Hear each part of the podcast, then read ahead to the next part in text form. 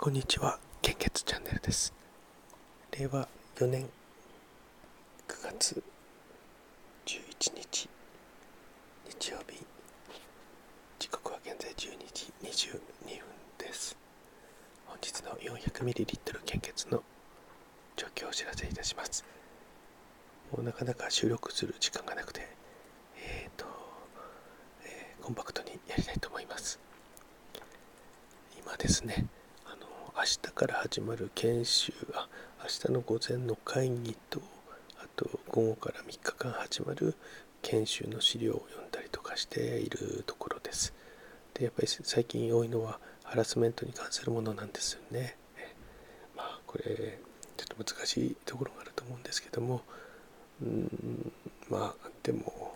ちょっと時代が変わってきたのかなと思うような感じですね。なんとなく自分の時代あれ全部ハラスメントだったかなっていうようなのいっぱいありますからね。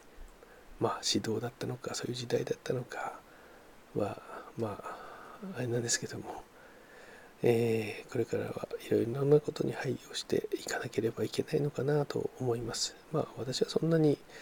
えー厳しいこととかは人にあまり求めたりもしないのでえーまあ、どちらかというとあの何もしなくても、えー勝手に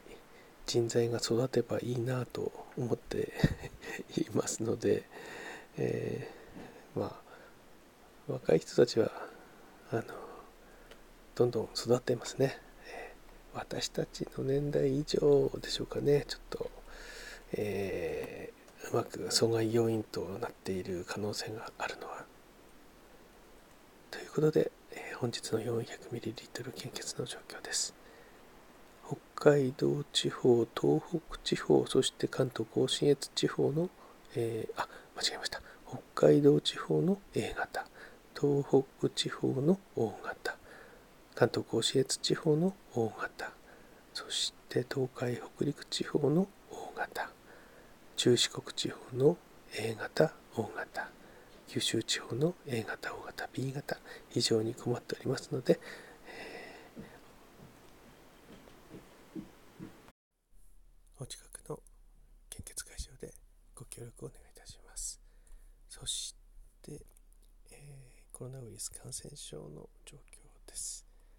データ更新は昨日の23時55分。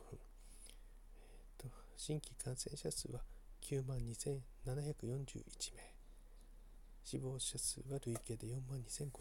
名。前日比プラス208名となっております。基本的な感染症対策に留意をお願いいたします。それでは本日も素敵な一日をお送りください。